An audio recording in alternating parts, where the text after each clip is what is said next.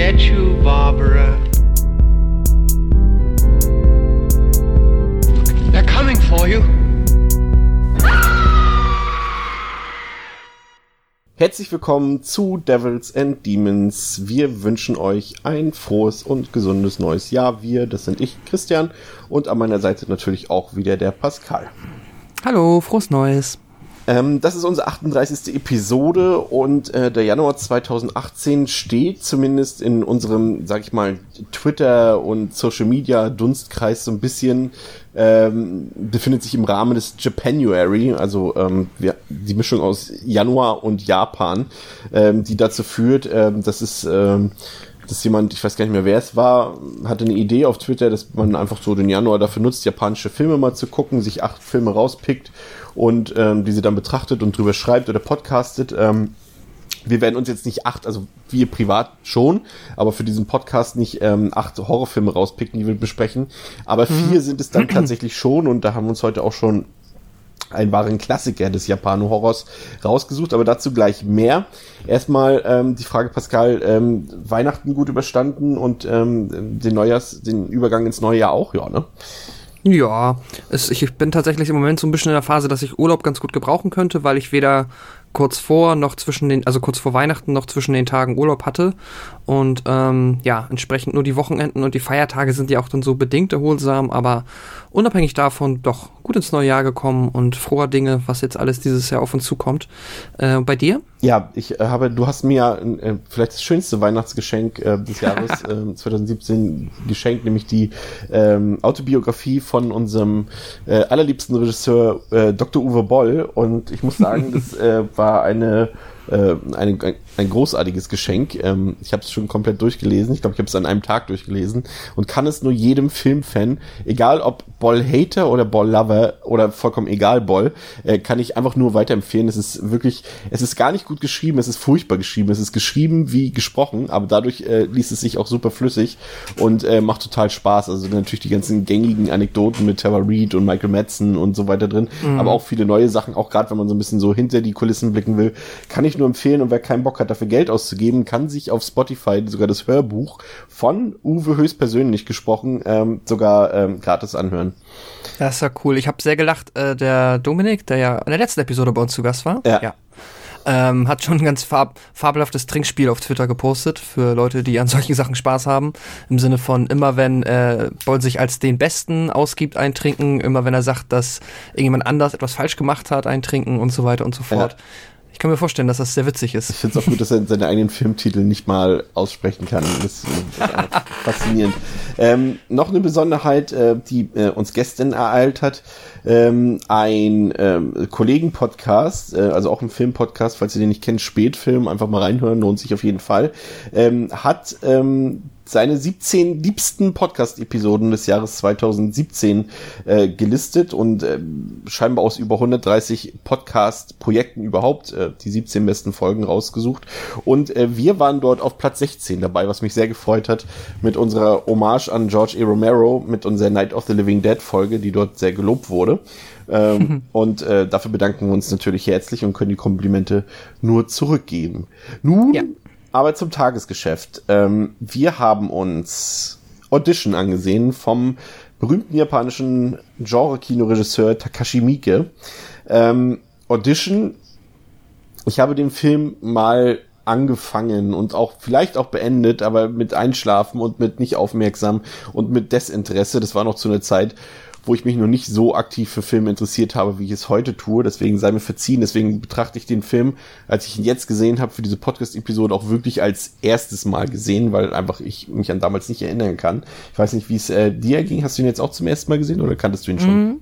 Nee, ich wusste äh, also, dass er existiert. Dieses Cover ist halt auch, hatte ich schon sehr, sehr lange in meinen ähm, Kopf eingebrannt und darüber, dass ähm, er auch bei Tarantino immer wieder in seinen Interviews und so weiter auftaucht, was ich ja ab und zu mal ganz gerne höre und lese, wusste ich schon, dass das auf jeden Fall wohl ein interessanter Film sein soll.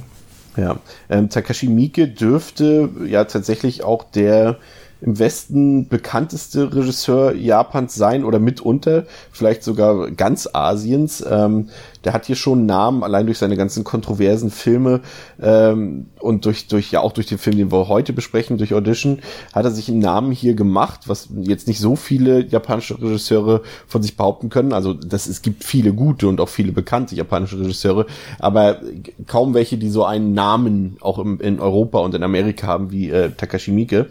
Und mhm. das liegt auch daran, dass er natürlich auch einer der umtriebigsten und produktivsten Regisseure ist. Also ich glaube, so pro Jahr kommt er locker auf zwei bis teilweise fünf Filme, die er dreht und es wechselt halt immer so zwischen so Auftragsarbeiten, also so klassisches hier, äh, Mieke, äh, dreh mal, ich weiß, dass du schnell und in Budget drehen kannst, mach mal und zwischen Filmen, die ihm am Herzen liegen, wie eben der Film, den wir halt heute zum Beispiel dabei haben. Ähm, mhm. Und hauptsächlich Bekanntheit ist es aber trotzdem bei ihm immer wieder durch diese Blutbäder und Gewalttaten, die die Mieke so inszeniert. Also dadurch ist er eher so berühmt geworden, äh, dass er da auch anders kann und dass gar nicht jeder seiner Filme unbedingt mit diesen Elementen versehen ist. Das wissen die, die schon mehr Filme von ihm gesehen haben. Und auch heute beweist der Film eigentlich auch, dass er auf jeden Fall mehr zu bieten hat als nur ähm, Gewalt. Und ähm, Mieke selbst ähm, ist war tatsächlich, ich glaube, er hatte die hatte sich für so ein Studium, auch so eine Art Filmstudium eingeschrieben damals, äh, für das man sich aber, für das es keine Aufnahmeprüfung oder sowas gab, für das man sich einfach nur einschreiben konnte. Und er hatte auch nicht so richtig Interesse dran, ist da nie hingegangen, kam aber dann durch Zufall irgendwie in dieses äh, Business so ein bisschen rein und diese, auch dieser Videothekenboom Ende der 80er Jahre, Anfang der 90er Jahre hat ihm quasi den Weg bereitet, weil halt auch dort Regisseure was drehen konnten, die eben mhm. noch keine Erfahrung haben oder irgendwie große Produktionen vorzuweisen hatten. Und so hat er halt dort erstmal so ganz viele Outlaw- und Yakuza-Geschichten gedreht, die im Westen alle nicht weiter beachtet wurden und die auch teilweise in Japan nicht weiter beachtet wurden, weil halt dieses äh, Genre-Kino ist, also in Japan ist, ist es auch dieses Independent-Kino, was wir auch teilweise bei uns ja immer mehr im Rückgang haben, dass es teilweise gar nicht mehr so beachtet wird. Also wenn da jetzt so, wenn wir jetzt heute über Audition reden zum Beispiel, äh, jeder kennt Audition, zumindest vom Namen her und kennt das Cover, wie du vorhin schon gesagt hast. Äh, mhm. Das ist in Japan teilweise nicht so oder zumindest bei Zeit der Veröffentlichung war es nicht so. Äh, das war ein Nischenfilm und der hat, für den hat sich keiner interessiert. Ne? Also das ist jetzt nicht so, als wäre das jetzt der Sensationserfolg in Japan gewesen, nur weil wir heute so darüber reden. Ne? Ähm, ja, ein Film, der auch erst dann ja mit der Zeit quasi, ja, auch, denke ich mal, mittlerweile in Japan seinen Platz gefunden hat. Aber der auf jeden Fall, ich glaube, der Film gewesen ist, der dafür gesorgt hat, dass Mieke halt über den Teich oder beziehungsweise generell im Westen so auch ein bisschen auf der Landkarte erschienen ist. Ja? Absolut, absolut. Also er war vorher, äh, war er kein Name in Japan, trotz seiner ganzen äh, Yakuza-Filme und im Westen war sowieso kein Name und deswegen ähm, kommen wir gleich noch dazu, was natürlich auch dann so ein bisschen positiv für Audition war, ähm, aber dazu gleich mehr. Ähm, Audition war dann tatsächlich auch der erste Film von Meek überhaupt, der im Westen äh, eine, einen größeren Vertrieb bekommen hat. Und ähm, das war, war halt auch etwas Besonderes, weil zu dieser Zeit, wir erinnern uns, wir hatten schon Ringu bei uns hier, aber auch äh, äh Filme wie, wie äh, Juon und so weiter, die waren halt alle angesagt zu dieser Zeit. Und, und, mhm. und Audition war der erste Film, der halt eben diesen Geisterhorror ein bisschen verdrängt hat und so einen Realismus in die Sache reingebracht hat, ja. Jedenfalls seit, um, bevor wir gleich genau auf Audition eingehen, ähm, seit Audition ist dann Mieke auf einmal, hatte einen riesigen Durchbruch durch diesen Film und äh, dreht seitdem Entschuldigung, ähm, wie gesagt, ähm, zwei bis fünf Filme pro Jahr und und was war da nicht alles dabei? Also viele hochwertige, auch auch so Kostüm, ne Kostümfilme will ich nicht sagen, aber äh, historische Filme wie wie 13 Assassins, ähm, aber auch auch so, ja, ich weiß, kann kann Itchy the Killer gar nicht richtig einordnen, irgendwas zwischen Splatter, Komödie, äh, ach, alles Mögliche ist damit bei. Auf jeden Fall weiß man mhm. bei Mieke nie, was einen erwartet. Aktuell, falls ihr einen aktuellen Film von ihm sehen wollt, ähm, erscheint gerade bei uns ähm, auf Blu-ray und DVD sein Film Blade of the Immortal. Ähm, jetzt aber zu The Audition selbst. Pascal, ähm, bevor wir genau auf den Film eingehen, worum geht es in Audition? Mhm. Ja, der Witwer und alleinerziehende Vater Shigeharu Aoyama möchte nach sieben Jahren ohne Beziehung wieder eine Frau an seiner Seite wissen. Zusammen mit seinem Freund und Filmproduzenten Yasuhisa Shu Yoshikawa entwickelte einen Plan. Sie laden 30 Frauen zu einem Casting, einer Audition für einen Film ein, aus welchem Aoyama sich seine zukünftige Frau aussuchen soll. Dabei trifft er auf die reizende wie geheimnisvolle Asami, in welche er sich Hals über Kopf verliebt. Doch Asamis, äh, Entschuldigung, dass Asamis Lebensgeschichte auf offensichtlich verfälschten und kruden Tatsachen basiert, vermag Aoyama nicht zu erschüttern, und so soll er Asamis wahres Ich erst erkennen, als es auch schon fast zu spät ist. Ja, ähm, Audition ist wenn man es runterbrechen könnte, würde ich sagen, so eine Art Psychothriller. Ich würde es mhm. fast nicht mal unbedingt als reinen Horrorfilm bezeichnen. Aber Psychothriller wird dem eigentlich auch nicht gerecht, weil da halt wieder so viele Genre drin stecken. Aber der, der das basiert halt auf einem, auf einer Autobio, auf so einem autobiografischen Roman von Ryo Murakami. Das ist der Regisseur ähm, von Tokyo Decadence, auch so ein berühmter Skandalfilm japanischer Anfang der 90er Jahre. Und äh, der Regisseur hat in diesem Buch ähm, quasi seine Beziehung zu der Hauptdarstellerin von Tokyo Decadence so ein bisschen verarbeitet. Und Mieke selbst hat gesagt, dass Audition zwar natürlich quasi dieses Buch verfilmt, aber gleichzeitig eher als Antwort, also ähm, der, der Regisseur von Audition, äh, nicht von Audition, von Tokyo Decadence, also der mhm. Murakami hat gesagt, dass er das Drehbuch von, von, von Audition so geschrieben hat, beziehungsweise den Roman, ähm, als Brief an diese Frau und, und Mieke hat Audition wiederum als Antwort ähm, dieser Frau sozusagen ähm, umgesetzt, so wie so eine Art äh, äh Briefdialog. So ungefähr kann man mhm. sich das vorstellen. Ähm, ja, und, und, und der Film ist, glaube ich, so ein, ist ein Publikumsspalter, muss man einfach sagen. Es gibt viele Leute, die finden ihn super und es gibt viele Leute, die finden ihn zum Kotzen. Und manche Leute haben einfach gar keine Meinung dazu, weil sie nicht damit umgehen können in dem Sinn. Und damals bei der Europapremiere, ich, äh, auf Festivals lief der ja, lief das ja eh nicht ab, Pascal. Ja, der ist, ähm, nachdem er seine Premiere in Japan ähm, ja, gehabt hatte und da aber noch verhältnismäßig auch unterm Radar gelaufen ist, wurde dann äh, in Holland, in Rotterdam unter anderem gezeigt und auch in der Schweiz, auch auf Festivals und da sind halt, ja, sehr, sehr viele, also wohl für dieses, für diese Festivals in Rekordzahlen Leute halt noch während der Vorstellung aus dem Kino rausgegangen. Ähm, halt, ja, wahrscheinlich eine, aus, begründet durch eine Mischung vermutlich aus, können mit dem Film nichts anfangen und oder ähm, wird ihnen zum Ende, beziehungsweise sag ich mal so zu den eher blutigen und perversen Höhepunkten des Films vermutlich auch einfach ein wenig zu krass. Ähm, ja, weshalb das so sein könnte, da werden wir da definitiv noch drauf kommen. Äh, ja, aber findest du das, ähm, also hast du Probleme, dir das vorzustellen? Ich meine, so als abgehärteter Genre-Fan bist du da ja vermutlich härter im Nehmen, aber kannst du dir schon vorstellen, dass das ein Film ist, wo ja jetzt so ein nicht so erprobtes Publikum sagen könnte, okay, ich glaube, das brauche ich mir jetzt nicht zu Ende anschauen? Also ich sag mal so, es kommt immer darauf an, denke ich mal, wann man den Film zu sehen bekommen hat.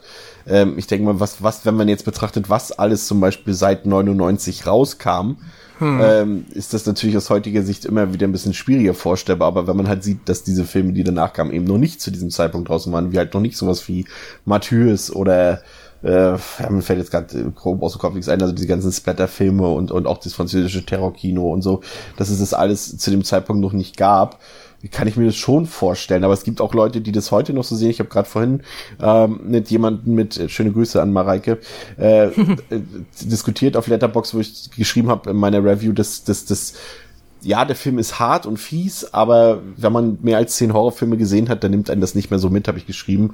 Und da hat sie gleich widersprochen und hat auch gesagt, auch berechtigterweise, ich habe über 300 Horrorfilme gesehen und sie kann den Film nicht bewerten, weil er sie gar nicht weiß, wohin damit sozusagen. Ähm, also ich kann mir das schon vorstellen, aber ich muss sagen, ich habe einfach trotzdem irgendwie was drastisch, drastischeres erwartet jetzt letztendlich. Aber dann, wir gehen ja gleich nochmal auf die Szenen ein, ähm, dann, dann mhm. äußern wir uns dann noch zu. Aber, aber prinzipiell, ich kann es mir vorstellen, ja. Aber ich kann mir auch einfach vorstellen, dass viele Leute, wie du schon gesagt hast, gar nicht mal wegen den Ekelszenen, also beziehungsweise umgekehrt. Das ist halt dieser Vorteil, den der Film hatte. Niemand wusste, wer Takashi Miike ist. Wir wissen heute, okay, Miike, der hat den Film gemacht, den Film gemacht. Da sind so viele Genres in jedem Film, Genre in jedem Film von ihm enthalten, dass man immer damit rechnen muss, dass auf einmal hier äh, küssen sich Leute und danach hauen sie sich die Birne ein und danach äh, mhm. haben sie mhm. Sex miteinander, was auch immer. Und das kann halt bei Mieke immer passieren und so ist es halt hier auch. Letztendlich viele Leute, die einen Horrorfilm erwartet haben, die mussten sich halt durch knapp 80 Minuten äh, Romanze, Romanze äh, durchbeißen oder Liebesdrama und fast schon mit, mit leicht komödiantischen Zügen drin und die, die halt eine eine Romanze erwartet haben, die wurden dann am Ende halt völlig schockiert. Also das ist schon schon ganz gut gemacht von Miki, das muss man einfach sagen. Und wie du schon gesagt hast, in Japan war es halt auch kein großer Erfolg, deswegen wusste halt damals, als der Film herkam, noch niemand so recht, okay, was ist das, was wird das? Mieke kenne ich nicht, sagt mir nichts so. Und ähm, das nutzt er natürlich äh, konsequent aus. Aber beginnen wir, denke ich mal, ähm, mal mit dem Einstieg des Films. Mhm. Die erste Szene ist dann tatsächlich so eine, die mich auch sofort bewegt hat. Also wir sehen ähm, eine Szene am Sterbebett, wo uns erstmal so ein bisschen kitschige Musik präsentiert wird und äh, so, ja, uns bis dato noch unbekannte Figuren, die uns gezeigt werden, die uns aber direkt vereinnahmen so ein bisschen. Äh, also wir, wir sehen, obwohl wir die Figur nicht kennen, äh, und uns es eigentlich auch egal sein könnte, trauern wir irgendwie schon direkt mit. Man sieht halt einen Mann, der um seine Frau trauert. Dazu kommt dann noch ein Kind mit so einem, was scheinbar gerade aus der Schule kommt, mit so einem, ja, wie heißt es, so ein so ein Mobile? Nee, so ein, na, so ein Dia Diorama oder sowas, ne? Das glaube ich. Ach so, ja.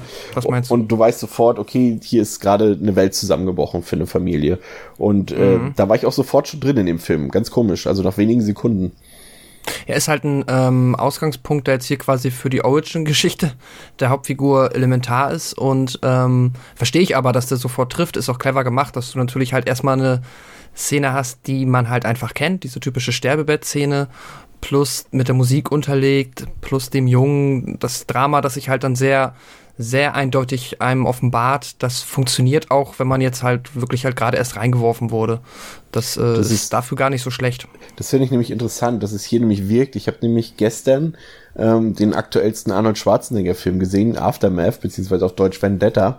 Und da geht es nämlich darum, es ist irgendwie eine reale Geschichte gewesen, die 2002 in Deutschland war, wo ein Flugzeug mit einem anderen Flugzeug zusammengestoßen ist und ganz viele Leute gestorben sind und da irgendwie ein Fluglotse dran Schuld hatte.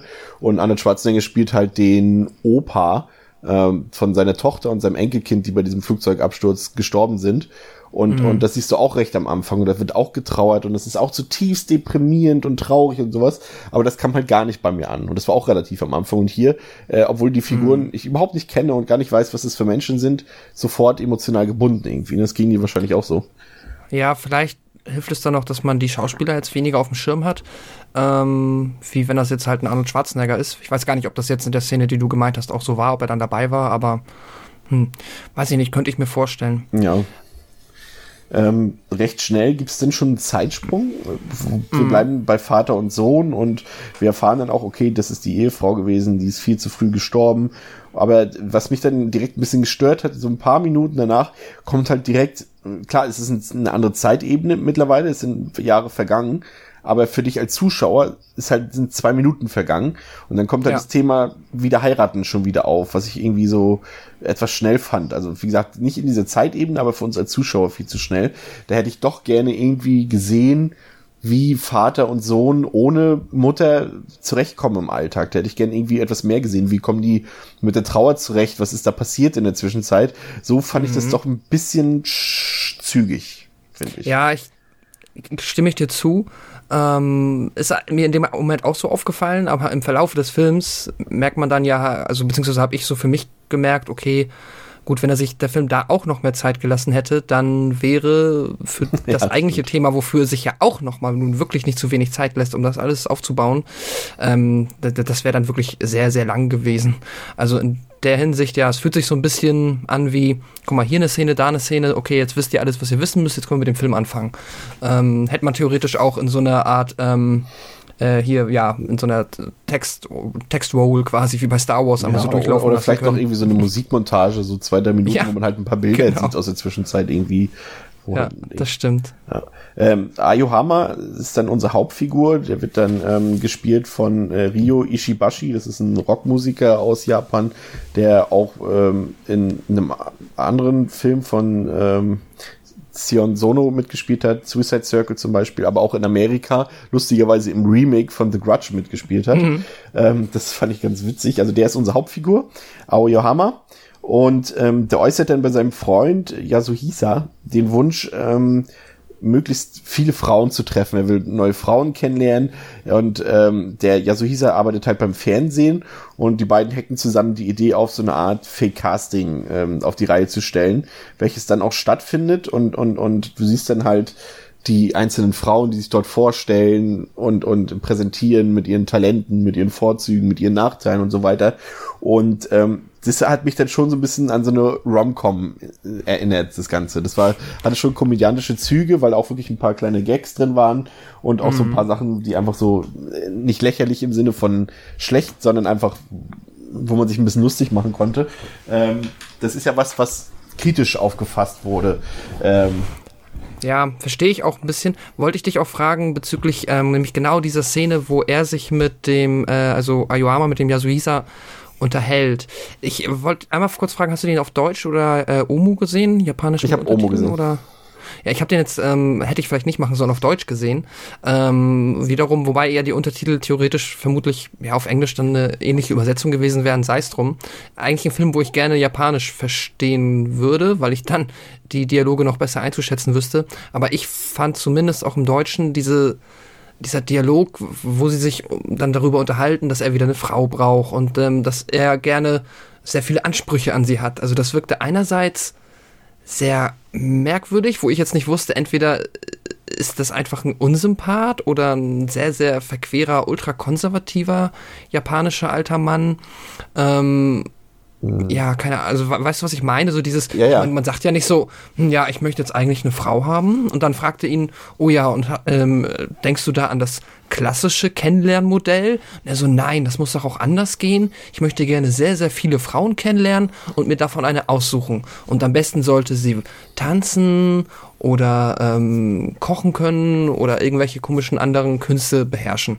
Das wirkt so wie, keine Ahnung, ja. So, so ist es auch, auch glaube ich, genau gemeint. Also sowohl das, die, die Dialoge, die sie, die beiden führen, hinsichtlich mhm. des Castings, aber auch die sie dann beim Casting führen und wie sie sich dort verhalten, ist halt wirklich klassisches, altes, überholtes Männergehabe äh, und, und es soll auch, glaube ich, genauso sein. Also es ist, äh, es fällt immer ein bisschen schwierig, weil er halt unser Protagonist ist und da tut man sich natürlich immer ein bisschen schwer mit, aber Aoyo, Aoyama ist kein Sympath in dem Film und er soll es auch nicht darstellen. Das ist zwar mhm. unsere Hauptfigur, ähm, aber das ist keine Figur, mit der wir unbedingt mitfiebern sollen und das ist auch schon in diesen anfänglichen Szenen nicht so der Fall. Und es ist halt so, dass, ähm, was ich jetzt relevant finde, ist, dass natürlich auch da viele Feministinnen auf den, auf die Barrikaden gegangen sind, selbst in Japan. Ähm, bei diesem Film, gerade bei diesen Szenen, weil sie gesagt haben, das ist frauenfeindlich, das ist misogynistisch und äh, misogyn.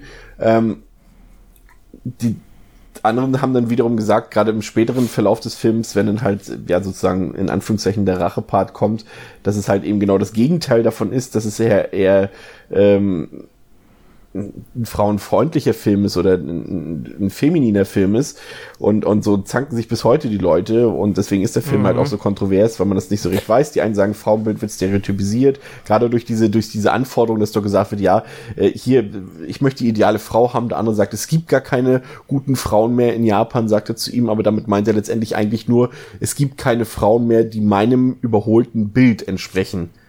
Das will mhm. damit sagen, aber nicht, nicht, dass es keine guten Frauen mehr gibt zum Beispiel. Und letztendlich ist es alles Quatsch, weil äh, ich glaube, dass es äh, Mieke als Regisseur vollkommen egal ist. Ich glaube, er hat da keine Botschaft eingebaut in dem Sinne, das ist jetzt frauenfeindlich oder das ist jetzt besonders feminin. Er hat es einfach so gemacht, wie es ist, aber ohne tieferen Hintergrund, finde ich. Mhm. Ja, also ich, ich, ich sehe auch diesen Konflikt, aber ich glaube, das ist auch so ein bisschen der Natur gegeben, dass wenn du jetzt nehmen wir mal an, theoretisch, dass da jetzt schon die Idee hinter sein könnte, dass es halt der Film dafür dient, eigentlich ähm, quasi aus einem, ja, eine starke Frauenrolle zu etablieren, dann braucht sie aber auch irgendetwas, worauf sie agieren kann. Das heißt, du, dann brauchst du ja auch die Männer, die ähm, halt theoretisch äh, die Bösewichte sind. Nur dann, das wird dann theoretisch so ein bisschen das Verhältnis von Antagonist und Protagonist jetzt hier durcheinander bringen. Ähm, ja, weiß ich nicht, ist ein, verstehe ich auf jeden Fall, dass es ein sehr umstrittenes Thema ist. Ähm, aber ich glaube, also ich könnte mir auch gut vorstellen, dass das im Endeffekt so, naja, dass so weit da vielleicht nicht gedacht wurde. Also jetzt weder von Murakami noch von Mieke, der dann das ja adaptiert hat. Naja, ja. weiß man nicht. Ja, Aoya, Aoyama äh, lässt dann halt quasi dieses ganze Casting über sich ergehen er weiß aber schon eigentlich insgeheim, dass er sich schon vorher für eine der Damen entschieden hat. Und ähm, er hat dann halt auch nur Augen für diese eine letzte Kandidatin, für Asami Yamazaki. Und ähm, entscheidet sich dann auch für sie und, und äh, meldet sich dann bei ihr. Aber vorher ist halt ganz relevant, ähm, dass der also der Kumpel, der beim Fernsehen arbeitet, der Yasuhisa, ähm, auch schon direkt seine Bedenken äußert und so. Er kann sie zwar nicht so richtig begründen, aber er hat so eine gewisse Vorahnung, dass da was äh, falsch läuft. Und mhm. das ist natürlich jetzt im Nachhinein doof, aber man hätte auch sagen können, okay, hätte Aoyama mal auf seinen Bekannten gehört, dann wäre der Film jetzt zu Ende gewesen. So wie das nun mal immer so ist. Aber ähm, macht er nicht. Und so kommt es dann ähm, zum ersten Date äh, zwischen Asami und Aoyama. Die beiden verstehen sich auf Anhieb gut. Äh, aber Yasuhisa bleibt bei seiner Meinung, bleibt bei den äh, Bedenken. Ihm ist diese ganze Angelegenheit halt einfach viel zu glatt und, und er kann sich nicht vorstellen, dass äh, eine Frau, die so hübsch ist, in diesem Alter noch unverheiratet ist und auch niemand diese Person kennt, weder auf Arbeit, sonst noch irgendwo. Und äh, Aoyama wirkt dabei halt so ziemlich naiv und leichtgläubig und sagt schon, na, das wird sich schon alles einrenken und wenn was ist, dann bin ich ja selber da, hab mein eigenes Gehirn und das ist halt so dieses übliche Verhalten, wenn man halt so verknallt ist. Das kennt ja jeder so irgendwie, wenn du mal irgendwie frisch verliebt bist und so weiter, dann blendest du halt alles, was andere Leute sagen, halt irgendwie ein bisschen aus. Von daher passt es irgendwie wiederum schon, finde ich. Mhm. Ja, das stimmt. Ähm, ich finde diese ganze Dating-Geschichte auch wieder so ein bisschen, ja, also so ich, so schon japanisch im Sinne von halt, ja, wie die sich halt miteinander, wie die miteinander umgehen. Weißt du, was ich meine? Dass ja. er ist halt so ein sehr, also sie ist so unfassbar unterwürfig und ihm ist das nicht mehr unangenehm. Also ich denke mal jetzt so, wenn du und ich äh, beziehungsweise wenn, ja, also ich sag mal so, wenn ich mich jetzt mit irgendwie mit einer Frau treffen würde und die wäre in dieser Form unterwürfig und quasi einfach nur so dieses, ja, aber es ist doch schön, dass ich dich jetzt kennengelernt habe beim Essen, so, das wäre irgendwie super unangenehm. Aber da wirkt das so, wie als wäre sie genau dafür da, das zu sein, was er sich in seinem verschrobenen Altmänner Kopf da für eine Vorstellung von der perfekten Frau gemacht hätte das aber ja, also ich habe mich ein bisschen gewundert, dass er es nicht schon komisch findet, weil sie auch noch mal zudem wirklich halt sehr hübsch ist, jünger. Ähm, das sieht doch eigentlich fast schon zu gut aus, um wahr zu sein für ihn. Ja, das, ja, das stimmt. Das sehe ich auch so. Und, und, und Mieke lullt halt den Zuschauer zu diesem Zeitpunkt ähm, so richtig ein mit dieser, mit dieser Romantikgeschichte. Also er macht es nicht zu tiefgründig, aber auch nicht zu oberflächlich. Also man könnte schon zu dem Zeitpunkt glauben, dass es hier wirklich um auch, na, ich will jetzt nicht sagen, eine Romcom geben würde, aber zumindest um einen Liebesfilm. Das ist nicht mhm. abwegig zu diesem Zeitpunkt. Aber ähm, ungefähr nach der Hälfte des Films ähm, bekommt dann auch der Zuschauer da nicht mehr ganz so subtil mit, dass mit Asami eventuell etwas vielleicht doch nicht stimmen könnte. Und dann gibt's dann halt eine Szene, ähm, er hatte dann gesagt, ja, ich rufe dich dann wieder an und so weiter und dann treffen wir uns nochmal. Und dann ruft er bei ihr an und dann sehen wir zum ersten Mal so einen gewissen Einblick in, in ihre vier Wände. Ach so, gleich vorweg gesagt, ähm, wir spoilern das jetzt komplett durch, ja. Also, ja, ähm, bringt uns nichts. Liebe Zuhörer, also äh, solltet ihr euch den Film vielleicht vorher mal angucken oder ihr sagt, es ist euch egal, weil es, es gibt jetzt nicht in dem Sinne den Twist, weil mittlerweile weiß wirklich jeder, worum es in der Audition geht. Ähm, damals war das natürlich noch ein bisschen anders, aber heute weiß das trotzdem jeder, dass am Ende natürlich noch ein Horrorfilm wird. Sonst wäre er ja auch hier nicht drin in diesem Podcast, muss man ja auch dazu sagen. Ähm, jedenfalls ähm, sehen wir dann ähm, ähm, Asami in ihren eigenen vier Wänden, wie sie auf dem Boden sitzt, mit dem Kopf zu Boden auch gerichtet und manisch auf Aoyamas Anruf wartet.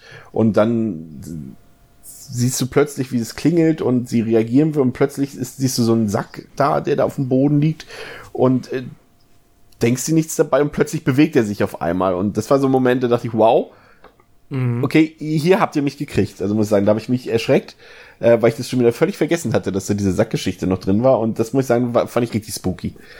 Ja, das war eine richtig, richtig starke Szene. Auch äh, wie sie da halt einfach sitzt vor diesem Telefon, das hochnimmt und dann dieser ja doch sehr große Sack, wo dann ja offensichtlich irgendjemand oder irgendetwas drin ist, ja. so ruckartig, wusch. Das war so, okay, ja, das wird auf jeden Fall creepy. Ja, ja und ähm, das ist aber erstmal irrelevant. Das soll dem Zuschauer einfach nur das Zeichen geben, okay, ähm, der, der, ähm, jetzt habe ich seinen Namen schon wieder vergessen. Aoyama? Nee, sein Freund. Ähm, heißt eigentlich Yoshikawa, wir nennen ihn immer Yasuhisa, aber das ist diese Vornamen-Nachnamen-Geschichte ja, ja. aus Japan. Aber ich glaube, im Film wird er Yoshikawa genannt. Genau. Ähm, und, und äh, dass er doch vielleicht nicht ganz Unrecht hat, dass da irgendwas faul ist mit Asami. Und äh, das ist aber erstmal wurscht, weil Ayohama und, und, und Asami ansonsten so eine ja, sie treffen sich und sie verbringen Zeit miteinander, aber das ist so eine eigenartige Beziehung, die sich da so entwickelt, ja. weil das auch inszenatorisch von Miki ganz gut gelöst wird. Sie sind eigentlich also sie sind zwar irgendwie zusammen, aber eigentlich sind sie nicht zusammen. Sie leben trotzdem parallel nebeneinander her, weil beide einfach nicht, nicht das, also sie suchen zwar beide die Liebe und, und, und das wird auch klar aus ihren Motiven, aber sie suchen beide eine andere Form von Liebe und, und eine andere Art von Liebe und, und kommen deswegen nie zusammen. Und sie sind auch ganz selten ähm, mal in einem Bild zusammen zu sehen. Also es wird meistens immer mit, mit äh, Schnitt, Gegenschnitt äh, montiert, äh, dass du mhm. eigentlich die beiden Protagonisten nie quasi zusammensiehst in einem Bild. Also ab und zu mal schon, aber eher selten und auch die Dialoge wirken eher wie Monologe, die parallel zueinander stattfinden.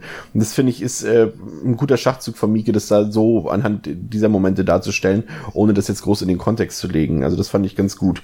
Ähm, was dann ein bisschen abstrakt wird, ist ja dann ähm, ja diese diese diese dieser Moment, wo es zu einem Art zu, zu einer Liebes zu einem Liebesakt kommt falls du dich erinnerst, ähm, als ja. ähm, beide so ein bisschen unbeholfen sind und Aoyama auch irgendwie weiß, dass es jetzt dazu kommen könnte, aber er dann doch irgendwie so einen Rückzieher machen will, weil er vielleicht doch noch nicht so weit ist oder oder das jetzt irgendwie nicht ausnutzen will die Situation und sagt, so wollen wir nicht irgendwie, ich weiß nicht, ob ins Museum oder ins Theater gehen oder sowas, sondern was essen gehen und so weiter, ja. Genau und Asami zieht sich dann aus und legt sich nackt ins Bett und ähm, und sagt dann auch noch so, so zu ihm auch wieder so dieses manische Verhalten, du darfst nur mich alleine lieben und keine anderen darfst du lieben oder keine andere, aber er meint, sie meint eigentlich im Endeffekt auch keine anderen, also auch zum Beispiel nicht sein Sohn, den darf er eigentlich auch nicht lieben, die, seine komplette Liebe, die muss ihr gehören und das äh, ja. vertieft sie auch mit mehreren Wiederholungen noch in ihren Sätzen und so weiter und ähm, auch dieses ganz, ähm, sorry, wenn ich dich unterbreche, aber nee, dieses mach. ganz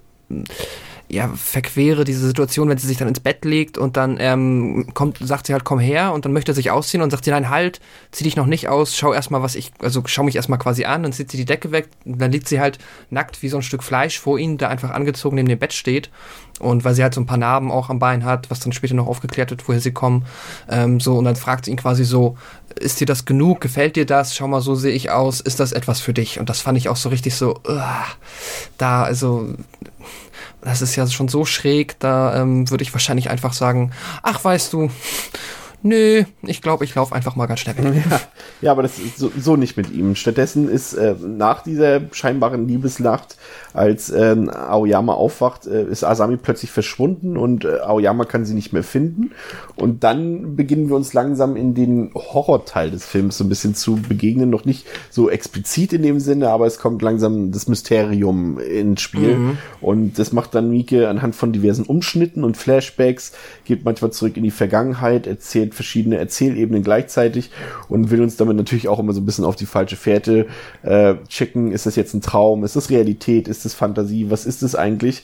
Und ähm, das ist, wie fandst du das? Dass er dann so eine Art, schon so einen kleinen Bruch drin hatte. Jetzt noch gar nicht in den Horrorteil, aber das ist dann doch irgendwie, ähm, ja, halt das Mysterium sich so langsam zu aufzulockern beginnt. Ich fand das sehr interessant. Das wurde dann halt auch, dann hat der Film auch so eine Spannung gewonnen, als hier halt mal einmal halt weg ist. Dann gibt's diese Flashbacks, die sich immer wieder mal durch den, also die sich ab dem Zeitpunkt quasi immer wieder durch den Film ziehen. Also eine Mischung aus Flashbacks und Träumen, wie auch immer man das jetzt nennen möchte. Ähm, und halt seine Suche nach ihr. Ähm, das finde ich sehr cool. Muss halt dazu aber auch sagen, dass da schon über die Hälfte des Films jetzt im Minutencount äh, vergangen ist. Ähm, es quasi jetzt auch der Zeitpunkt gekommen ist, dann, dass der Film mal in irgendeine Richtung sich ein bisschen zuspitzen sollte. Ähm, fand ich aber sehr interessant und dann, äh, ja, also auch, ja, ich meine, wir können ja noch auf einzelne Szenen eingehen, aber auch sehr, sehr japanisch verquer. Ich mag das, aber ähm, ja, hat schon einige skurrile Ideen mit drin. Ja, fände ich durchaus auch. Und, achso, warst du nicht fertig? Ja, nee, und ich wollte nur sagen, und äh, ja, sehr, sehr starke Bilder. Ähm, was ich aber, was ich dazu nochmal erwähnen wollte, weil der Film, der hat jetzt äh, für Mieke lange wurde er wohl in drei Wochen runtergedreht, was für ihn schon ähm, so, wie ich gelesen habe, eine Woche länger ist, als er eigentlich für seine Filme braucht. Und da muss ich sagen, finde ich trotzdem sehr beeindruckend, weil das ist jetzt ja irgendwie kein Kammerspiel, was du irgendwie in der Holzhütte drei Wochen drehst, sondern das sind ja viele, viele Schauplätze und ähm, auch gar nicht so wenig Schauspieler. Das wirkt schon, also wenn das denn stimmen soll, ähm, muss es sehr, sehr, sehr effizient durchgedacht äh, sein, dass man das so innerhalb von drei Wochen abdrehen kann. Wie, naja. wie würde passend zum Einstieg heute Dr. Boll dazu sagen, in Budget und in Time habe ich das gedreht. in Budget und in Time. Ja. ja. Ähm, ja, und es spitzt sich dann immer mehr zu, als Asami dann zu Aoyamas Haus geht und äh, dort ein Foto findet von der von der äh, verstorbenen Ehefrau von Aoyama und sie ist dann wütend und ähm, ja vergiftet quasi oder was heißt vergiftet? Äh, wie nennt man das auf Deutsch? Äh, also sie, Ja, sie ähm, gibt, ja doch, sie ähm, packt etwas in sein Whisky, okay? Genau, sie macht halt Ja. so Drogen quasi, so ein, so ein Gift. Genau. Und äh, Aoyama kommt dann nach Hause und äh, trinkt diesen äh, äh, Drink, diesen Drink und, und äh, fühlt sich dann natürlich den, den, dem Effekt dieser Drogen ähm, ausgesetzt und äh, bricht zusammen. Ähm, dann wird's ein bisschen, ja, dann wird's wieder ein bisschen krude, weil dann wieder so eine, da kam wieder so eine Flashbacks erst, ne? Genau, also wir haben da vorher schon gesehen, wie ähm, Aoyama so ein paar Schauplätze abgegrast hat, wo er sie jetzt hätte vermutet. Ähm, basierend auf ihrem Lebenslauf, der halt, wie er auch dann sein Kumpel Yoshikawa schon festgestellt hat, nicht so ganz zutreffend ist, Ja. weil zum Beispiel die Bar, in der sie gearbeitet hat, die ist schon lange geschlossen. Und diese Tanzschule, wie er dann fe auch feststellt, ist halt auch schon lange zu. Dort trifft er dann noch auf einen äh, sehr, sehr gruseligen alten Mann ähm, ohne Beine und der da im Rollstuhl einfach nur in dieser alten Tanzschule sitzt. Dann in der Bar bekommt er noch mit, dass hier ähm, irgendwann auch mal jemand gestorben ist und ähm, er, er erfährt viele, viele Sachen, die sich so wie Puzzlestücke anfühlen. Und diese ganzen Erinnerungen quasi an das, was er da jetzt auf der Suche nach ihr ähm, erfahren hat, die spiegeln sich dann nochmal in diesem Flashback auf Drogen basiert von ihm wieder, nur dass da dann halt alles richtig Riot geht. Also da gibt's dann Szenen, ähm, da ja, fällt, überfällt sie Asami quasi ihn und versucht ihm da halt ein, kann man ja so sagen, ist halt so ein Blowjob zu geben. Und während dieser ganzen Sequenz wechselt dann immer die Frau, die ihm da quasi zwischen den Lenden rumfuhrwerkt. Und dann ist es halt äh, einerseits dann Asami, dann ist es seine Assistentin aus dem Büro, mit der er wohl auch mal irgendwann was hatte. Das erfahren wir dann da auch noch. Genau, was dann, Dann nämlich einer der Punkte ist, wo man dann auch wiederum erfährt, und das ist, das, das deckt sich dann hier dann ähm, so ein bisschen auf. Ähm, da gab es vorher schon mal so eine Szene, in der der seine Assistentin ihm verrät, dass sie jetzt jemand anderes heiratet und so weiter. Mhm. Und diese ganze, du fragst die ganze Zeit, warum und so weiter. Und das ergibt sich jetzt dann daraus, dass die auch mal eine Affäre hatten und er dann wohl auch scheinbar einfach aus dem Nichts gesagt hat, okay, hier, ja, war jetzt so eine einmalige Sache und so weiter und sie wollte eigentlich mehr von ihm, glaube ich. Genau. Ähm, und hat, das hat sich dann nicht ergeben und dann, genau, kannst du fortsetzen, wer dann sich dann noch in diese Fantasie Dann- einmischt. Genau, ähm, das und dann noch, ähm, glaube ich, nur noch die Freundin von seinem Sohn, was auch sehr schräg ist. Die Ja. haben wir vorher mal auch in einer Szene kurz kennengelernt. Ähm, der Sohn sowieso durch den Film durch so ein bisschen als der Sympathieträger, weil äh, unschuldig, äh, intelligent, charmant und nett. Ähm, ja, das genau da die Freundin, was glaube ich so ein bisschen darauf anspielen soll, dass ähm, der Vater halt doch irgendwie auch ein Lustmolch ist und ähm, ja, er vermutlich da auch andere Gedanken zumindest unterbewusst hatte, als er dann das erste Mal dieses junge, attraktive Mädchen da im, äh, in seiner Wohnung von seinem Sohn mitgebracht gesehen hat. Ja. Ja, Das, was dann au- auch wieder ins Spiel kommt, ist dann gleichzeitig auch die Vergangenheit Asamis wieder, als dann auch dieser Sack zu sehen ist wieder und dort dann so ein verstümmelter Mann rausklettert aus dem Sack und man sieht dann, wie Asami diesen, diesen Mann füttert wie ein Hund, aber mit Erbrochenem. Ähm, Da äh, und, und, und dann auch gleichzeitig, dass wieder so gezeigt wird, wie sie auf einmal in ihrer Kindheit ist und, und diese Szene auch immer so in diesen Perspektiven hin und her switcht und man dann auf jeden Fall erkennt, dass sie scheinbar ähm, eine ziemlich drastische und schwierige Kindheit, wenn man das dann überhaupt noch so nennen kann, ähm, hinter sich gebracht haben muss. Also da offenbart sich so anhand von vieler Bildmetaphern offenbart sich quasi das, was eigentlich alles vorgefallen ist, was diese beiden Personen quasi in diese jetzige Situation gebracht hat. Warum sind diese Menschen jetzt so, wie sie sind und warum sind sie so sehr auf der Suche nach Liebe, wie sie jetzt sind? Aber ähm, ich fand diese Szene mit dem, mit dem, mit dem Erbrochenen und, und dem Hundenapf, das war schon, da, da muss ich sagen, das war, war für mich schon fast das äh, Grausigste an diesem Film. Ja, das war auch wirklich, zumal ich habe ähm, da vorher schon, diesen Funfact kannte ich schon ähm, und ist dann wohl auch so gewesen, zumindest wird das immer wieder erzählt, dass das halt von der Darstellerin von Asami, ähm, Eihi Shina, japanischer Name, schwer auszusprechen, ähm, naja, dass sie auf jeden Fall so Method-Acting-mäßig unterwegs war, dass sie auch darauf bestanden hat, dass sie jetzt wirklich äh, in diesen, ähm, ja, in dieses äh, Eimerchen sich übergeben möchte, was eigentlich gemein ist, weil das sich übergeben ist ja nicht so schlimm wie das zu essen. Also Ja. da hätte ich, glaube ich, dann als der Schauspieler, der da dann sein Gesicht reinstecken muss, eher ähm, ja äh, eher protestiert. Aber na gut, wer weiß auch, wie es wirklich abgelaufen ist. Aber zumindest ist das so ein Fakt, der da so im Umfeld, im Dunstkreis des Films immer gerne mit erwähnt wird. Ja, und, und das Ganze nimmt dann halt wirklich so fiebertraumhafte, surrealistische Züge an. Es findet dann auch die erste ähm, ja, die erste richtige explizite Gewalt hat statt, als Asami ähm, den, was war denn das, der etwas dickere oder korpulentere Mann, der war, das war nicht der aus dem, aus der Bar, ne? Den sieht mm, Meinst doch, du den Kopf ab? Genau, doch, das ist doch der Pianist in der Bar, ne? Nee, nee, das ist der, ähm, da ist zwar wohl ein Piano, das ist der Tanzlehrer. Achso, der Tanzlehrer, genau. Und den, der aber dann da an, an so einem Piano sitzt in dieser, in der Tanzschule, ja. Genau, und den enthauptet sie dann mit so einem Draht und das ist dann, ab da wissen wir Bescheid, okay, das könnte jetzt hier noch Züge annehmen, mit denen wir nicht unbedingt gerechnet haben. Haben genau. wir natürlich, aber jetzt aus der Sicht der vielleicht 1999, 2000 äh, Zuschauer. Ja, die bis eben noch 60 Minuten einen echt sehr putzigen Film gesehen haben. Ja. Bisschen strange, aber harmlos. Obwohl 60 Minuten ja, ja auch noch fast untertrieben ist. Ich glaube, es waren fast 80 Minuten. Ich glaube, es sind echt so die ja. letzten 20, 25 Minuten, wenn es hochkommt, äh, wo das hier mhm. diese Züge annimmt. Ähm, aber plötzlich ähm, ähm, sind wir wieder in der Realität und wir sehen, dass ähm, Asami Aoyama äh, ja halt äh, vergiftet hat und ihn überwältigt hat und dann mittels ähm, einer Injektion körperlich gelähmt hat, aber nicht, aber nur so bedingt, dass, nur so, dass er sich nicht bewegen kann, aber schon so, dass er ein komplettes Schmerzempfinden hat, was natürlich auch nicht unbeabsichtigt ist von Asami. Ähm, und ähm, Zunächst werden diese Schmerzen auch ausgelöst durch, durch Nadelstiche. Also Nadeln ist sehr vorsichtig ausgedrückt, sag ich mal. Das sind schon, ähm, ja. Ja, es ist so Akupunktur plus plus. Ja, plus also. plus, e, e, e, extra large, ja. Und mhm. äh, sie trifft da scheinbar auch genau die richtigen Stellen, weil ähm, Aoyama da auch direkt dran ähm, darauf anspringt. Und daran erkennen wir, dass letztendlich Asami, die, die ja eigentlich nur geliebt werden will und, und, und nur halt die erbarmungslose Liebe, die un, uneingeschränkte Liebe von jemandem empfinden will, dass halt auch ähm, Aoyama daran gescheitert ist und ihr das auch nicht geben kann. Und ähm, ja, und deshalb sägt sie den Fuß ab mit dem Draht. Und das ja. ist wahrscheinlich der Moment gewesen, wo das Publikum in Rotterdam spätestens den Kinosaal verlassen hat.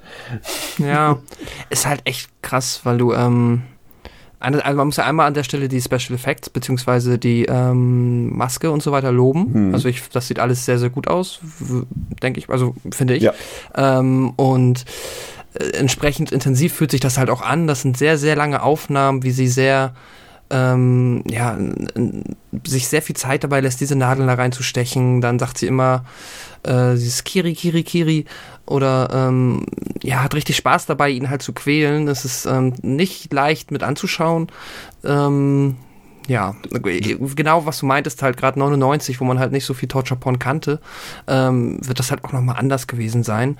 Und was ich dann ganz witzig finde, ist, wie sich das so in dieser einen ähm, Szene so ein bisschen auflockert, wenn sie dann halt nämlich den ersten Fuß von ihm mit ihrem äh, tollen Band da abgesägt hat, was auch wirklich, oh, die Geräuschkulisse dabei ist so. Das ist Klavierdraht, ne? So habe ich das Ja, ich, ja, irgendwie irgend sowas in der Art und dann den benutzt sie halt und das, ähm, das Schlimme ja. ist, das Schlimme ist, bevor du gleich weitergehst, das Schlimme ist halt mhm. in diesem Moment, du siehst zwar selbst nur ungefähr vielleicht eine bis anderthalb Sekunden selbst in Nahaufnahme, wie sie diesen Fuß ähm, abtrennt, mhm. aber diese Geräuschkulisse, die die ganze Zeit dabei mhm. ist, dieses krasse Sägegeräusch, das ist so abartig, das ist halt so das, was ja. so den Horror so ausmacht.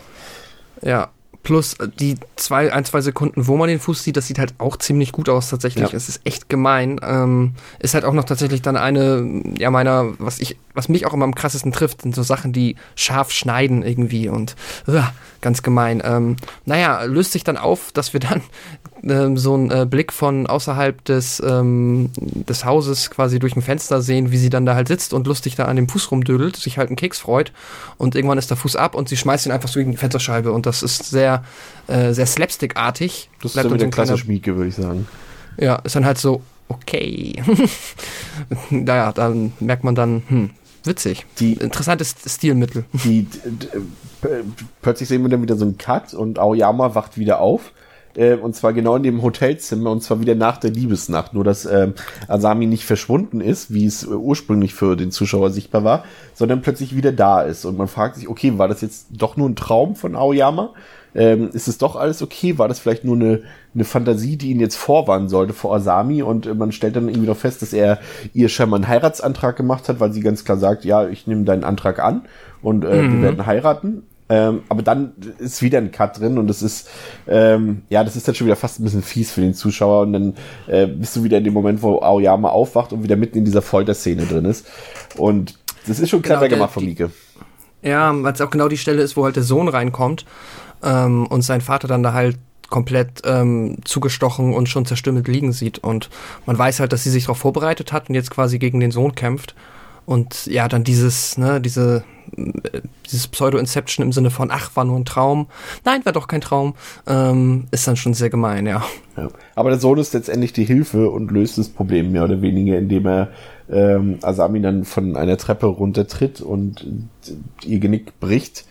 Und ja. Ja, so ein, so ein bisschen Deus Ex Machina. Das, ja. fand, das fand ich schon fast am schwierigsten. Na, was heißt am schwierigsten? Also, ist halt nicht unfassbar konsequent das Ende, war? Ja, weil ähm, man am Ende stirbt erwartet, halt eigentlich ne? niemand. Mhm. Man hätte halt erwartet, dass zumindest irgendjemand stirbt, offensichtlich. Ähm, sie wahrscheinlich noch am ehesten, aber erfahren tun wir ja konkret nicht davon, dass jetzt wirklich jemand gestorben ist. Nee, also ich gehe jetzt bei ihr davon auch nicht so aus, klingen, aber, aber, aber ja. ansonsten, ja, es ist halt, man hätte halt die Konsequenz auch gedacht, vor allem wenn man so ein bisschen, ich habe noch ein bisschen so ein Essay gelesen über den Film, dass äh, Mika am liebsten mitten in dieser Folterszene einfach aufgehört hätte, also einfach mit so einem offenen mhm. Ende. Und dann wurde ihm aber gesagt, hier mach mal wie, also jetzt, das ist jetzt ein Zitat, ne, das denke ich mir jetzt nicht aus, äh, mach mal wie ein richtiger Mann den Film zu Ende. Und als ich das gelesen habe, dachte ich auch so, ja okay, aber dann ist das Ende wirklich ein bisschen inkonsequent. Ja, ich glaube auch, vielleicht ist es so irgendwie schräg übersetzt oder Lost in Translation, aber ich kann mir vorstellen, dass sie halt dachten, so, nee, mach jetzt nicht so was Avantgardistisches, dass die Leute dann irgendwie genervt sind, weil die jetzt alle weiter wissen wollen, wie es ausgeht. Gebt denen einfach so das, was sie haben wollen, im Sinne von, mach halt so ein schräges, krudes, Anführungszeichen Happy End, weil Fuß hat immer noch verloren. Aber ähm, ja, bring den Film zu einem Ende. Ich glaube, so habe ich das interpretiert, keine Ahnung. Aber ich hätte es, glaube ich, interessanter gefunden, wenn er dann tatsächlich irgendwie auf diesem Höhepunkt der Folterung einfach so gesagt hätte, Bab, Credits die Stärken und Schwächen des Films ähm, sind bei mir relativ eindeutig. Also ich sehe eigentlich kaum Schwächen da. Also mir hat vor allem, ich bin tatsächlich so, mir hat auch die mh, diese ganze diese, dieser ganze Aufbau dieser Liebesgeschichte, der hat mir, das hat mir alles gefallen. Also ich fand das gut. Das war halt so, so ein Umgang. Du weißt, das ist eine verletzte Seele. Du wusstest auch bei Asami irgendwie gleich, nicht unbedingt, dass mit ihr was faul ist in dem Sinne, aber dass sie jetzt auch keine ist, die jetzt irgendwie große Lieben, Liebesabenteuer erlebt hat oder besonders viel Glück in ihrem Leben erfahren hat. Und diese zwei mhm. verletzten Seelen wollen halt eigentlich nur Liebe erfahren. Und das ist dann so, so ein Spiel, der sich so mit, mit falschen Vorstellungen oder mit unterschiedlichen Vorstellungen von Liebe und Romantik beschäftigt, der der mit falschen Bildern aufräumt, dass eben dieses Bild, das ist hier, Aoyama dachte ja, okay, das ist die perfekte Frau für mich, die hat alles, was ich will. Ähm, ja, aber das heißt dann trotzdem nicht, dass es auch alles ist, was ihn zu erwarten hat, ne? Und, und, und das dann auch mit Besessenheit spielt und, und die Angst des Mannes äh, davor, dass, dass Frauen ihn beherrschen könnten und nicht umgekehrt, wie es ja in Anführungszeichen immer so sein muss. Es ist ja auch ein weit verbreitetes Bild. Natürlich auch in, bei uns in Deutschland gibt es auch natürlich noch äh, viel verbreitet, aber gerade in einem Land wie Japan ist es nochmal eine ganz andere Stufe. Und, und, und der bringt halt auch so ein bisschen dieses Frauenbild in Japan wieder so in, in, ins, in den Blick für den Zuschauer auch sich damit so ein bisschen zu beschäftigen. Und mich hat es überhaupt nicht gestört, dass es so ein Slowburner war, dass es so langsam erzählt wurde.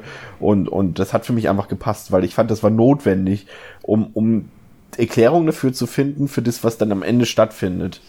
Mhm. Und das merkt man ja, auch, nee. noch kurz, äh, ich finde, das macht Mika auch gut und das merkt man halt auch, das, weiß nicht, ob dir das aufgefallen ist, vielleicht auch für die Zuschauer, die den Film jetzt schon kennen, nochmal beim zweiten Mal drauf achten vielleicht, oder falls ihr ihn noch öfter schon gesehen habt, ähm, dass Mika auch, ähm, umso weiter der Film voranschreitet, also um sich, umso mehr sich dieser Showdown nähert und, und äh, umso, umso mehr die Spannung aufgebaut wird, desto mehr ändert sich auch, ändert sich auch die Visualisierung, wenn so am Anfang lange, lange Kameraeinstellungen sind, ohne viel Bewegung, werden die, und mit wenig Schnitten werden später immer mehr Cuts gesetzt und, und, und äh, die Kamera ist ein bisschen hektischer und, und es wird, äh, läuft alles ein bisschen schneller ab und, und, ja. und dass, dass, dass er das auch so, so visuell umgesetzt hat. Und, und den, die Musik fand ich übrigens, die war so simpel, aber die war so gut, hat auch perfekt gepasst, fand ich. Also ich ich muss sagen, ähm, für mich hat das alles ziemlich gut funktioniert. Und vor allem hat es für mich funktioniert, weil es eben eine realistische Geschichte ist. Das haben wir jetzt noch so nicht, noch nicht so ganz betrachtet. Aber ich finde, das ist das, was es ausmacht. Es ist keine Geschichte, die irgendwie absurd ist, für die man viel Fantasie braucht. Ich kann mir vorstellen, dass es sowas gibt auf der Welt. Oder brauche ich nicht mal viel Fantasie für. Weißt du? Hm, nee, total. Das ist ja das, was, äh, haben wir, glaube ich, schon mal festgestellt, was nochmal so diese extra oder diese äh, spezielle Gruselebene bei solchen Filmen ähm, einführt, was vermutlich auch damals dann halt erstmal viele verstört hat, weil ein Geisterfilm ist halt so dieses, naja, gibt halt keine Geister, ne? Aber ähm, was wir halt so bei diesen Filmen jetzt wie Audition oder auch meinetwegen Hostel oder so ja schon gesagt haben, so, dass er hat es vermutlich mal in irgendeiner ähnlichen Form irgendwo auf der Welt gegeben und das ist halt äh, eine sehr verstörende Vorstellung. Ja. Ähm, wie hat dir der Film gefallen? Ich fand, ähm, also ich kann dir in ganz, ganz vielen Punkten zustimmen. Also ich hatte auch eigentlich überhaupt kein Problem damit, dass der Film sich verhältnismäßig sehr viel Zeit gelassen hat, ähm, weil er dabei, ich fand ihn dabei trotzdem immer auf so einer Subebene, weil ich auch wusste, worauf das irgendwann hinausläuft, schon so ein bisschen ähm, gruselig in Anführungszeichen oder so ein bisschen, kann ich gar nicht richtig ausdrücken, so unangenehm. Auch diese, diese ähm, verklemmten Dates, die die da miteinander hatten, das hat sich alles so ein bisschen ja, also so ein richtig wohliges ähm, Romantikgefühl ist da bei mir nie aufgekommen. Mhm. Ich fand das immer ein bisschen, bisschen kalt, bisschen ähm, unangenehm. Liegt auch an der ähm, wirklich sehr guten Darstellung von der ähm, Ai China, also der Darstellung von Asami, die ja das sehr gut hinbekommen hat, da immer so ein bisschen ja so ein bisschen ihre ja ihre psychischen Störungen da so ein bisschen unter, also beziehungsweise ähm, subtil durchschimmern zu lassen. Fand ich sehr, sehr gut gemacht. Ähm, und dann ist der Film halt sehr japanisch, das muss man irgendwie wissen. Da sind dann halt auch öfter mal so Dialoge und Szenen, die jetzt so, ja, sich ein bisschen gekünstelt, ein bisschen cringy fast schon anfühlen, wenn man jetzt halt nur westliche Sehgewohnheiten hat oder beziehungsweise es nur gewohnt ist, halt sich so überwiegend ja amerikanische oder europäische Filme anzugucken, kann das ein bisschen seltsam wirken. Ähm, aber wenn man sich mal dran gewöhnt hat, dann kann man das auch genießen. Das mochte ich eigentlich auch ganz gerne. Und ja, nee, ich, deswegen, mir hat der Film auch tatsächlich sehr gut gefallen. Was ich halt einfach unfassbar beeindruckend finde, ist, der ist jetzt, ähm, der hat ein paar audiovisuelle Momente, die sind richtig, richtig stark. Da gehören natürlich auch am Ende die Folterszenen dazu, also diese letzten zehn Minuten. Ähm, aber auch generell, der wirkt überhaupt nicht wie ein kleiner Independent-Film mit kleinem Budget. Der wirkt ähm, ziemlich, ziemlich also wie eine richtig umfangreiche Produktion fast schon dafür, dass der halt, glaube ich, ich habe jetzt zwar keine Zahl zum Budget ähm, gefunden, aber viel wird es nicht gewesen sein. Ja. Ähm, und das in kurzer Zeit abgedreht, ähm, also sehr, sehr respektabel. Das ist halt echt auch so ein Trademark von Mika, ne? Der weiß, ähm, der weiß, wie er aus dem, was er hat, das meiste rausholt, auf jeden Fall. Das muss man auch immer hier unterstreichen. Der spielt auch fast nur innen, ne? Das spielt, ich weiß gar nicht, ob da überhaupt Szenen bei waren, die draußen waren. Ja, das ist kein Kammerspiel, es gibt viele Angeln. Räumlichkeiten, aber jetzt so direkt draußen ist eigentlich, glaube ich, gar keine Szene oder fast keine. Ja, doch. Das Angeln mit dem Sohn am Anfang, ja, okay. dann ähm, und später läuft er noch einmal da zu dieser Tanzschule, wenn er halt dann läuft er da durch irgendwelche Straßen Japans, aber ja, sehr, sehr reduziert. Das stimmt schon. Ja, ähm, mir hat der Film gefallen. Ich war sehr überrascht. Äh, was heißt überrascht? Also ich ahnte schon, dass mir der Film äh, gefallen wird in diesem Umfang. Ähm, und und habe mich sehr gefreut, dass es sich dann auch so bestätigt hat. Ich habe dem Film ähm, tatsächlich viereinhalb von fünf Sternen gegeben. Ha. Tja, dann verstehe ich. Na, und ähm, das, äh, damit breche ich jetzt quasi mit einer Tradition. Oh nein. Ich habe hab aber tatsächlich, das, so ehrlich bin ich, ich hätte erwartet, dass du ihn eher we aber noch bevor ich ihn, na, egal, so ein Bauchgefühl hat mir gesagt, eher, dass du eher noch ein bisschen niedriger bist. Ähm, Sei es drum, äh, ich habe dem Film jetzt so aus meinem Bauchgefühl heraus vier von fünf Sternen gegeben. Das ist auf, ja. auf jeden Fall äh, ein Film, den man sich angucken sollte, den man vielleicht sogar gesehen ja. haben sollte. Ähm, kein, also es ist jetzt nicht kein absolutes Meisterwerk, aber ich fand es schon auch gerade, wie du es eben gesagt hast, aufgrund auch der niedrigen äh, Budgetierung und so weiter, hat der macht er sehr, sehr viel draus. Man sieht ihm das überhaupt nicht an. Er ist äh, eigentlich auch spannend irgendwie, auch in seinem, wenn manche sagen würden, er ist langweilig, ähm, aber das gehört halt einfach dazu, um diese Wirkung am Ende auch zu erreichen und so weiter. Und gut geschauspielert, also audiovisuell super. Also äh, ich habe jetzt schon ein paar Mieke-Filme gesehen, nicht super viele, aber so fünf, sechs inklusive dem hier. Und ich finde, der wischt mit allen anderen Filmen, auch mit Filmen wie Ichi, Itchy the Killer, wischt hier Audition ganz klar den Boden auf. Also ich würde mal jetzt so, ohne jetzt alles gesehen zu haben von ihm, das sind ja schon weit über 100 Filme mittlerweile, äh, würde ich behaupten, das ist sein Meisterstück. Das ist wahrscheinlich sein hm. bester Film wäre mal interessant rauszufinden, was er dazu sagen würde. Ist tatsächlich ähm, äh, Blade of the Immortal, hast du gesagt, war die aktuelle Blu-ray. Ja. Das ist genau der hundertste Film tatsächlich. Ah, okay. Da habe ich letztens noch mit dem Kollegen von der Kinowoche ähm, mit Matze drüber geschnackt. Okay. Aber er hat wahrscheinlich schon wieder drei hat. abgedreht in, seitdem. Ja, und ich, ich vermutlich schwimmt das halt bei ihm auch so, wenn man so viel macht, dann ne, ist das jetzt noch sein TV-Film hier mit oder Co-Produktion, wie auch immer. Naja, also so offiziell laut ihm ist das sein hundertster gewesen, sei es Okay. drum. Ja, Super. also aber ich, ich stimme dir zu, ich finde auch den, ähm, als Genrefilm sollte man sich den auf jeden Fall auf die Liste setzen und irgendwann mal gesehen haben, weil der ja auch tatsächlich dann halt fürs Torture-Porn Genre viel gemacht hat, wobei ich finde, dass der jetzt hier auf jeden Fall durch ja, mehr Qualitäten hat äh, und umfangreicher ähm, unterhalten kann, als jetzt halt nur über diese ähm, legendäre, fast schon ähm, Gore-Szene Ja, am Ende. er nimmt halt seine Figuren halt auch so ein bisschen ernster. Also das ist halt so, er hat zwar Filme inspiriert, wenn du jetzt so Filme siehst wie, sag mal, Hostel zum Beispiel oder American Mary oder selbst Saw, aber da ist immer so eine Ebene drin, die dir sagt von vornherein, das hier ist ein Horrorfilm und so weiter und nimm das doch nicht so ernst. Und, und bei, bei Audition, trotz dieser ein, zwei leicht humorigen Ausflüge, ist der Film Bier ernst. Also das ist jetzt nichts, dass du da lachst oder irgendwie was oder nicht mal schmunzelst. Du weißt, ah, okay, das ist hier hm, nett gemeint, aber ansonsten ist der Film Bier ernst und das ist halt äh, halt auch eine Stärke und das unterscheidet diesen diese Art von Torture Porn dann mit der, die wir später aus Amerika zum Beispiel kennengelernt haben. Ja, definitiv. Wunderbar. Gut, äh, das soll es für heute gewesen sein. Unsere erste Japanuary-Folge. Es werden noch äh, drei Folgen. Seid gespannt, ähm, was wir da für euch noch im Petto haben. Ähm, und äh, bis dahin guckt selber fleißig Filme aus Japan, äh, aber guckt überhaupt Filme, das ist viel wichtiger. Ähm, bis dahin wünschen wir euch eine schöne Zeit und was wünschen wir noch? Einen schönen Start ins neue Jahr. Auf Wiederhören. Genau. Auf Wiederhören. Macht's gut. Bye.